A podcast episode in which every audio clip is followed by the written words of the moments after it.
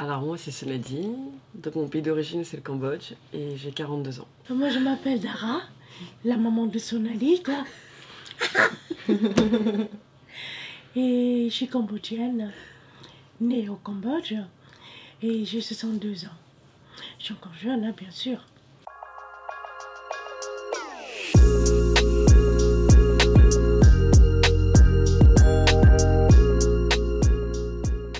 J'ai arrivé en, en octobre 74. Ouais, J'avais 15 ans. Pourquoi euh, du coup t'es euh, t'es partie du Cambodge? Parce que c'était à cause de la guerre, la Khmer Rouge. Donc c'était à cause de ça. C'est pour ça, euh, il y a mes frères, mes soeurs qui sont déjà arrivés avant. Mais il y en a certains qui ont fait des études ici. C'est pour ça qu'ils sont là. Papa nous a accompagnés, il a dit qu'il viendra plus tard. Mais quand on est arrivé au début, on n'est pas encore réfugiés. Parce que quand on est arrivé, c'est en diplomatie. Parce que papa est haut fonctionnaire. Mais c'est après qu'on peut rester. Là, oui. Pourquoi vous devez faire le changement après? Parce que plus de nouvelles papa. Donc vous ne pouvez pas garder. Vous êtes obligé, puisque vous vivez en France, vous êtes obligé de demander les réfugiés. Le papier réfugié. Qu'on change tous les trois mois. Quelle horreur. C'est ah, que les papiers c'était compliqué. Hein. C'était quand même dur pour toi, mais enfin, si je peux me permettre, moi je me rappelle, tu me racontais que t'es quand même passé, euh, quand même passée de fille à, à, à ministre, donc euh, tout ce qui va Oui, avec, ah, des fois, euh, C'est clair, presque c'était fouiller dans dur. les poubelles quand même. Et euh, ah oui, on va vers 11h, 11h midi. Et des fois, le boucher il jette les ailes de poulet. Mm. On les ramassait pour faire la soupe. On mangeait des poumons, parce que c'est le manger de viande. Et c'était très bon ce qu'elle a fait, ma maman. Ils ont tous un dos dans la cuisine. C'est l'apprentissage de la vie. Sur le coup, peut-être c'est violent, parce que c'est pareil, toute la famille. Et ça, c'est très dur. C'est pareil, vos habitudes, c'est pareil, tout est matérialiste. Comprenez? C'est pour ça qu'il ne faut pas s'attacher au matériel. Ce qui compte, c'est l'amour. C'est ça qui compte. Votre destin doit être comme ça. Vous devrez apprendre à vous défier. Si vous ne faites pas, vous n'avancez pas. C'est dur. Ça marque encore. Mon papa, parce que on l'a dit tué, mais vous voyez pas. Est-ce qu'elle est vraiment tuée Ah, ma maman, elle est là. Regardez comment elle est belle. Ah Et ça, c'est- mon papa. Et ça, c'est mon, mon beau-père.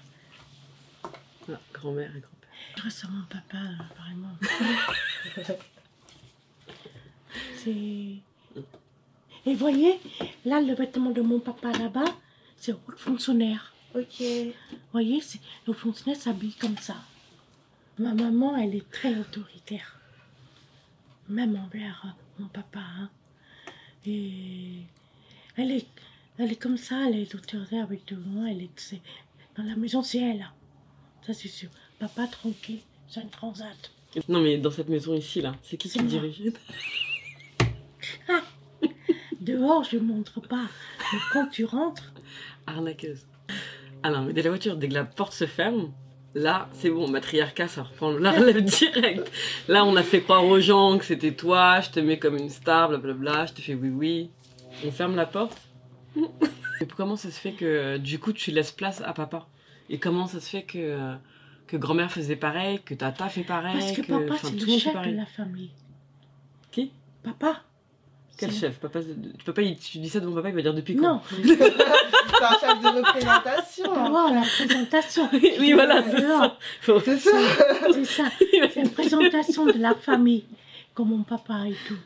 Quand maman elle sort, elle, elle reste soit derrière ou soit à côté. Mm. Elle est derrière. Mm. Mais attention, si papa dit n'importe quoi, tu vas voir à la maison. En fait, bizarrement, quand j'étais petite, j'arrivais pas à savoir, moi étant euh, ben, née en France, j'arrivais pas à savoir si ma mère était soumise comme on pouvait euh, me, me projeter comme image, ou si c'était une femme forte. J'avais toujours cette dualité en fait.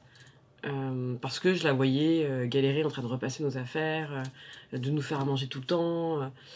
Euh, et donc, euh, dans la culture occidentale, pour nous, c'était euh, comme on était éduqués, ben ça, c'est des personnes soumises au foyer et, parce qu'ils n'ont pas d'existence en fait. Et en même temps, je voyais son caractère qui mon père, mais enfin vraiment, c'est-à-dire que quand on dit que c'est maman qui dirige, il n'y a même pas, il a pas de nuance à avoir en fait, c'est vraiment le cas. Ce foyer tient grâce à ma mère. Moi, en tant qu'occidentale, encore une fois, je voyais ça comme genre, bah super, maman elle fait genre qu'elle est soumise alors qu'elle l'est pas du tout, qu'elle est comédienne. Mais en fait, il y avait une espèce de, de relève comme ça en fait, qui se prenait naturellement par le biais de la culture, que je trouve intéressant enfin. Et plus en fait, je, je, je, je, je, je pratiquais ce féminisme blanc en fait, et euh, plus je, sentais qu'il y avait, je me dénaturais en fait. Et c'est comment trouver l'équilibre en tant que femme occidentale et euh, femme cambodgienne dans tout ça en fait. C'est assez, euh, assez complexe. En faisant une thérapie en fait, et euh, en me reconnectant avec ma spiritualité que mes parents m'ont inculquée, tout ça en fait, la spiritualité, la thérapie et la tradition est venue petit à petit en fait dans. Enfin, je me suis reconnectée en fait avec mes traditions. Euh, je me suis... Mais avec euh, vraiment ce que moi je souhaitais en fait, de ce que j'avais envie de prendre. Est-ce que vous vous considérez comme féministe? De fou. En fait, c'est quand ça, ça dépend des jours. Mais c'est une féministe dans l'âme. La définition du féministe que j'ai aujourd'hui?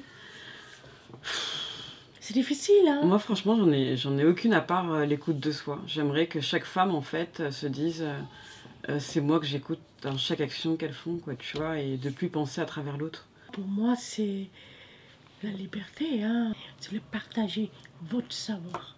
Hmm, voyez? Très Et ça, c'est très important.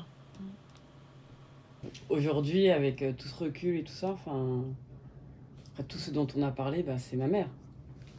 Enfin, il n'y a personne. euh, C'est sûr, ma maman aussi, hein J'aurais pas vécu un sixième de ce qu'a vécu ma mère.